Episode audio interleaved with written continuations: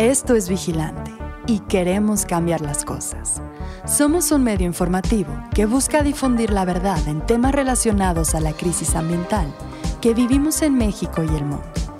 Queremos alcanzar la lucidez y crear conciencia en todos los niveles. Ya es hora de que nos hagamos responsables. Con ayuda de invitados y especialistas, compartiremos contigo las historias y temas más relevantes.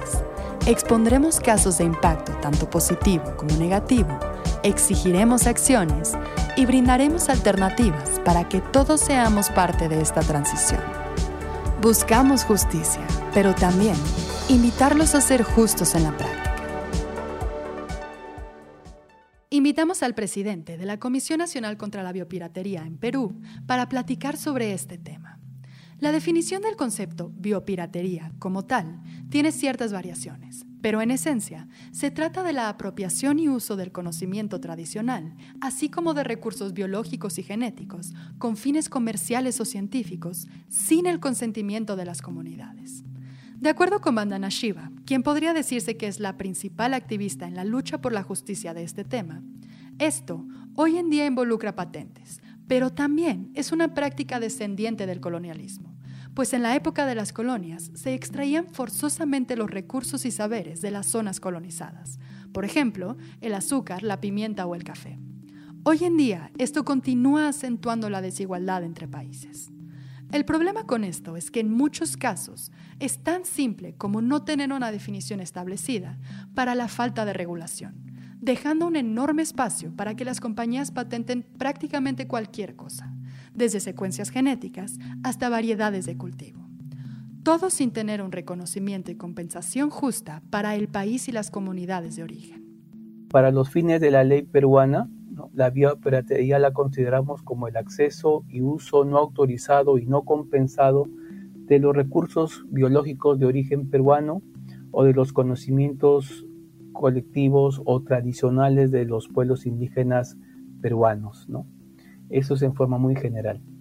Los casos son cientos y son mucho más cercanos de lo que creeríamos, y muchas veces incluso podrían parecer absurdos. Por ejemplo, el hecho de que tanto la Nochebuena como el aguacate hayan sido patentados por los estadounidenses, o que se haya intentado patentar la ayahuasca, una planta amazónica con un inmenso valor ancestral. Y las razones detrás pueden ser múltiples, involucrando a la industria farmacéutica, a la cosmética o para productos agroindustriales.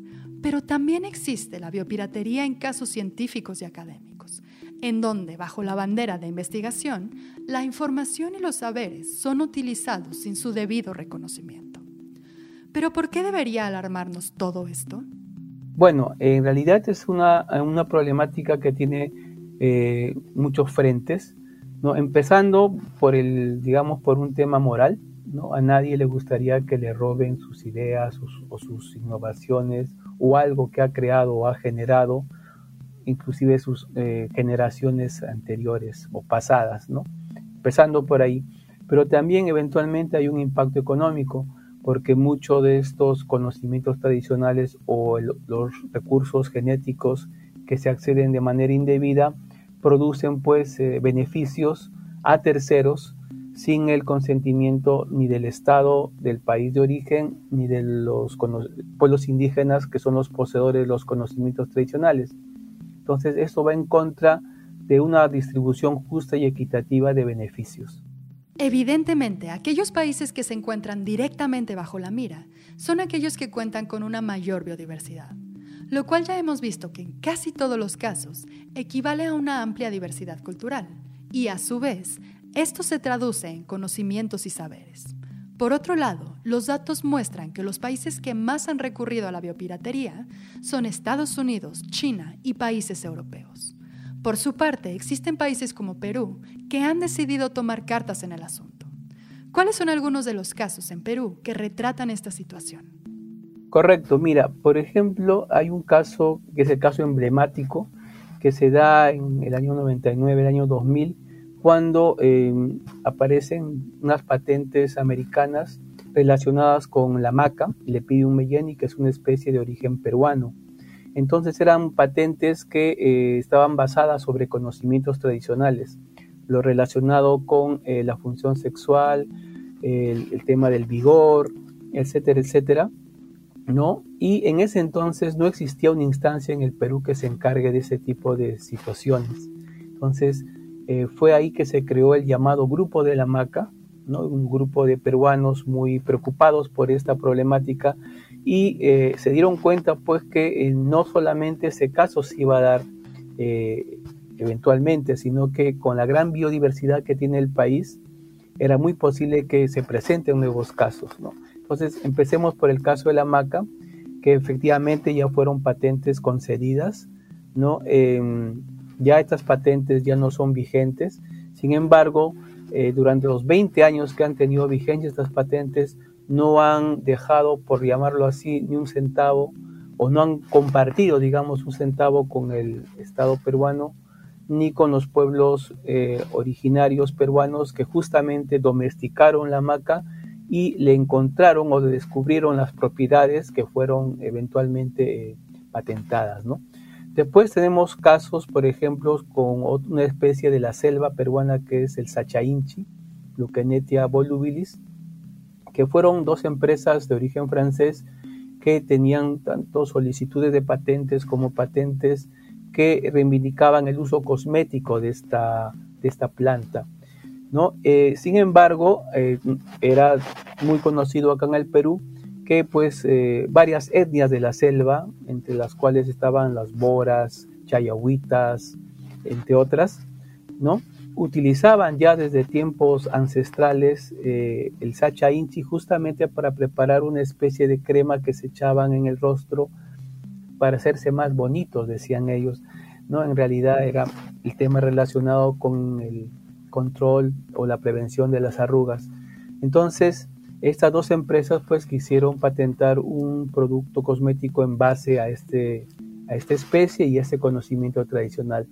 Finalmente, ya existía la Comisión Nacional contra la Biopiratería, ni bien tomamos conocimiento de, de ambos casos, lo que hacemos es preparamos documentos técnicos de observación o de oposición a las solicitudes de patentes, las mismas que son enviadas a través de nuestra Cancillería y por medio de nuestras embajadas a las diferentes oficinas de patentes del mundo donde se ha presentado el caso.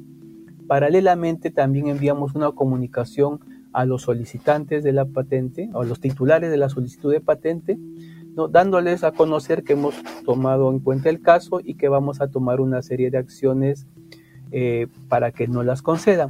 Y bueno, eh, yo resultado eh, ambas, em, ambos procesos porque eh, las dos empresas, una de ellas retiró todas sus solicitudes de patentes una vez que tuvo contacto con nosotros y la segunda igualmente retiró la patente que ella tenía.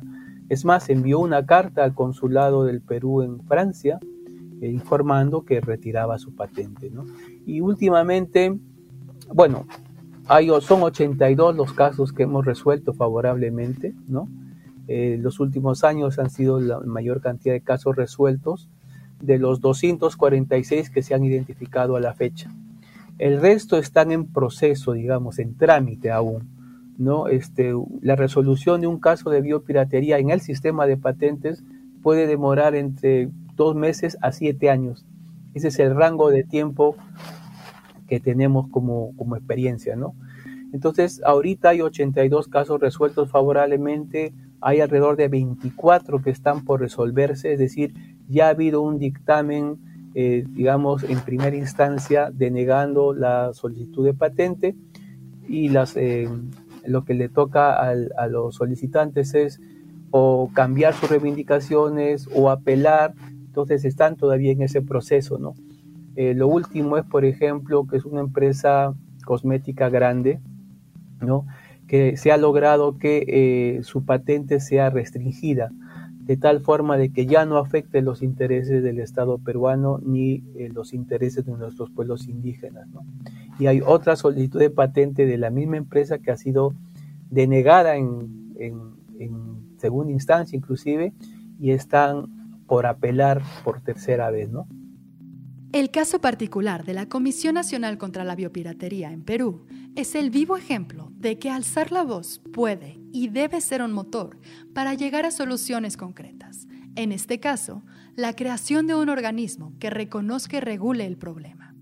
Pues en realidad fue una mezcla de ambas cosas, ¿no? Como lo comenté hace un momento, eh, el año 2000 es que nos enteramos, en, digo, en general, en el Perú nos enteramos de la existencia de estas patentes. Entonces hubo un, pronunciamiento de, grupos de pueblos indígenas. Inclusive, bueno, yo aún no, no, estaba trabajando en el tema, pero me cuentan que en su momento estuvo, hubieron marchas de protesta ¿no? este, de, organizaciones campesinas, indígenas, por esta patente que la consideraban muy, muy, ofensiva. ¿no? Entonces, un grupo de peruanos eh, funcionarios, mm, pero eh, prácticamente de manera particular, se empezaron a juntar y analizar la problemática, y es que fundan, como lo comenté hace un rato, o crean, mejor dicho, el grupo de la maca, el denominado grupo de la maca. ¿no? que justamente una de las consecuencias de este grupo de la maca eh, fue que eh, promover la idea de crear una instancia que se encargue justamente de este tipo de casos. ¿no? Y es así que el año 2004 se crea por una ley, por una ley, la 28216, la Comisión Nacional contra la Biopiratería. Digamos en resumen que fue un, un esfuerzo tanto de las comunidades organizadas, de los técnicos, científicos, funcionarios que vieron la problemática, identificaron una necesidad y hubo una buena respuesta del Estado peruano.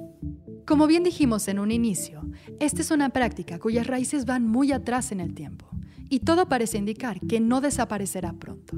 De acuerdo con un artículo de The Conversation, la crisis climática que enfrentamos se ha vuelto un catalizador para este problema, pues al buscar soluciones a las amenazas climáticas, se están buscando patentar genes resistentes a la sequía, al calor y a la sal, sobre todo en la industria agrícola. ¿Cómo es entonces que se trata esto? ¿Existe algún tipo de sanción? Bueno, eh, efectivamente eh, no, no existe, digamos, una sanción, digamos, efectiva, o sea, una sanción pecuniaria o, administrativa no existe, eh, al menos en el tema de patentes. Lo que se consigue es que no se conceda la patente, que no se apropien del conocimiento tradicional.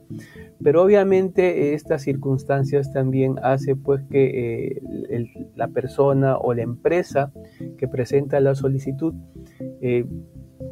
eh, ve que no, es una muy buena propaganda para su persona o su empresa.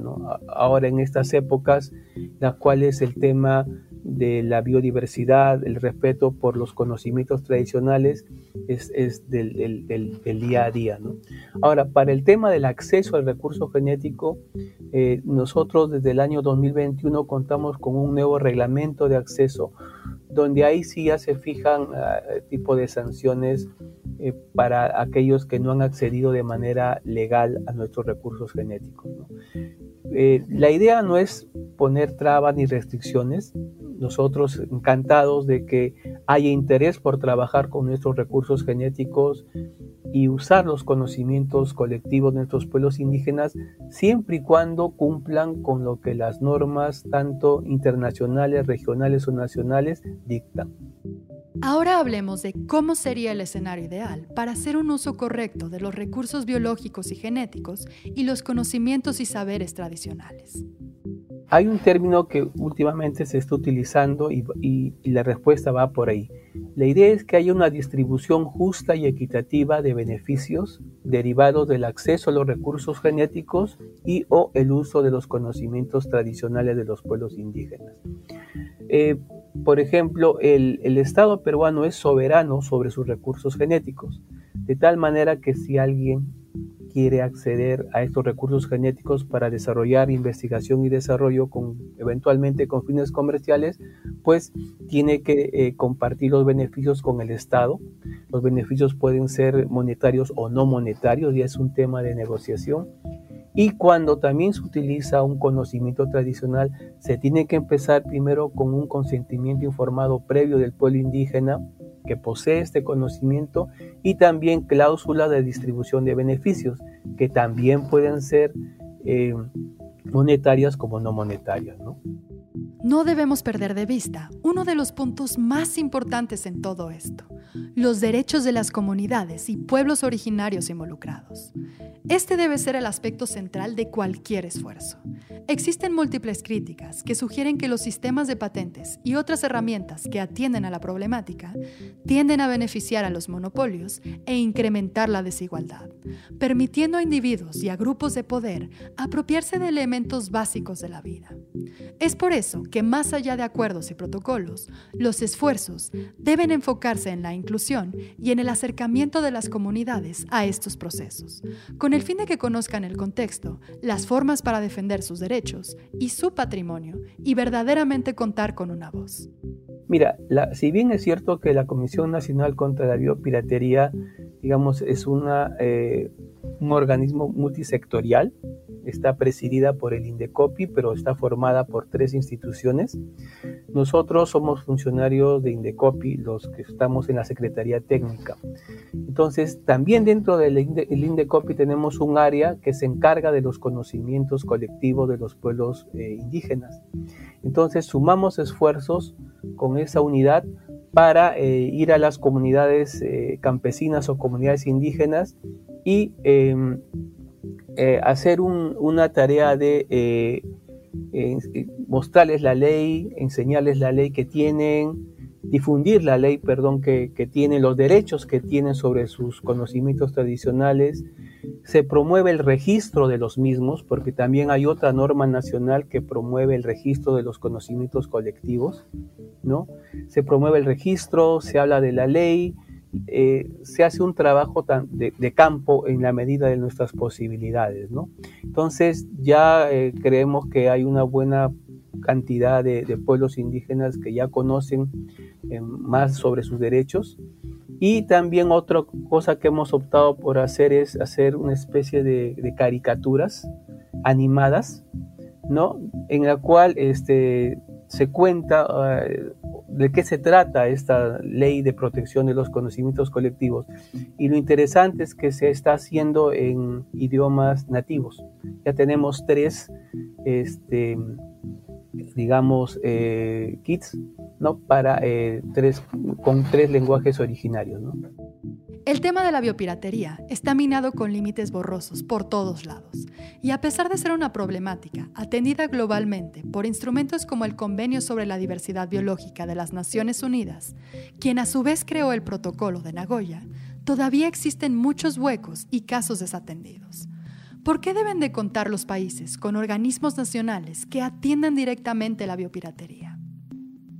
Bueno, en realidad es fundamental sobre todo para un país eh, biodiverso o megadiverso como es México, como es el Perú, que tenemos una cantidad inmensa de biodiversidad y también de conocimiento tradicional, pues eh, la existencia de una instancia de esta naturaleza personalmente es, eh, desde mi punto de vista, es fundamental.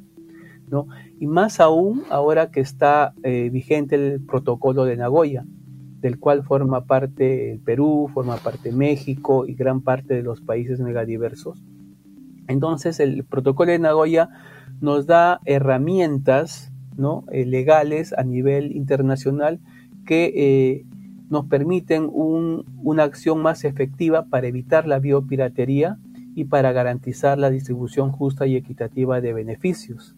¿yo?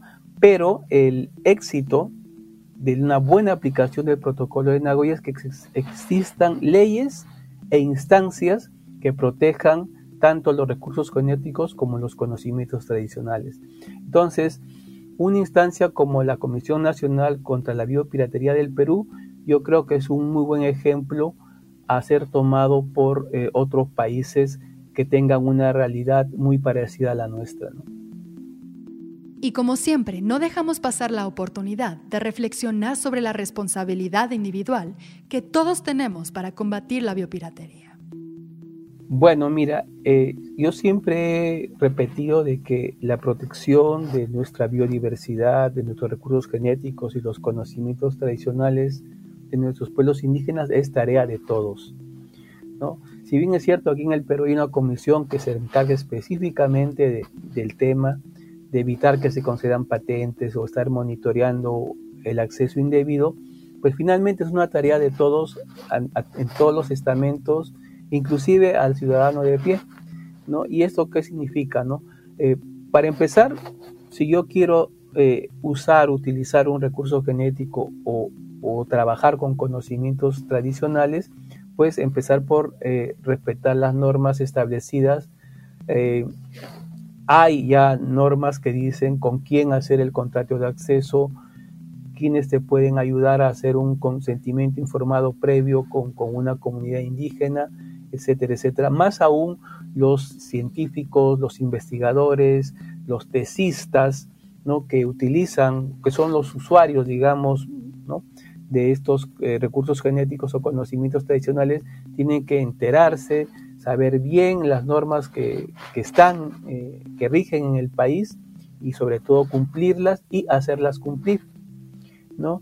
Y también eh, está el hecho de que, que, nos ha pasado de que ha habido mucha gente que por, circunstancias X del trabajo o de paseo han estado fuera del país y han encontrado algo que les pareció extraño, como la presencia de plantas peruanas creciendo en otras partes, y simplemente nos dan eh, el aviso, ¿no?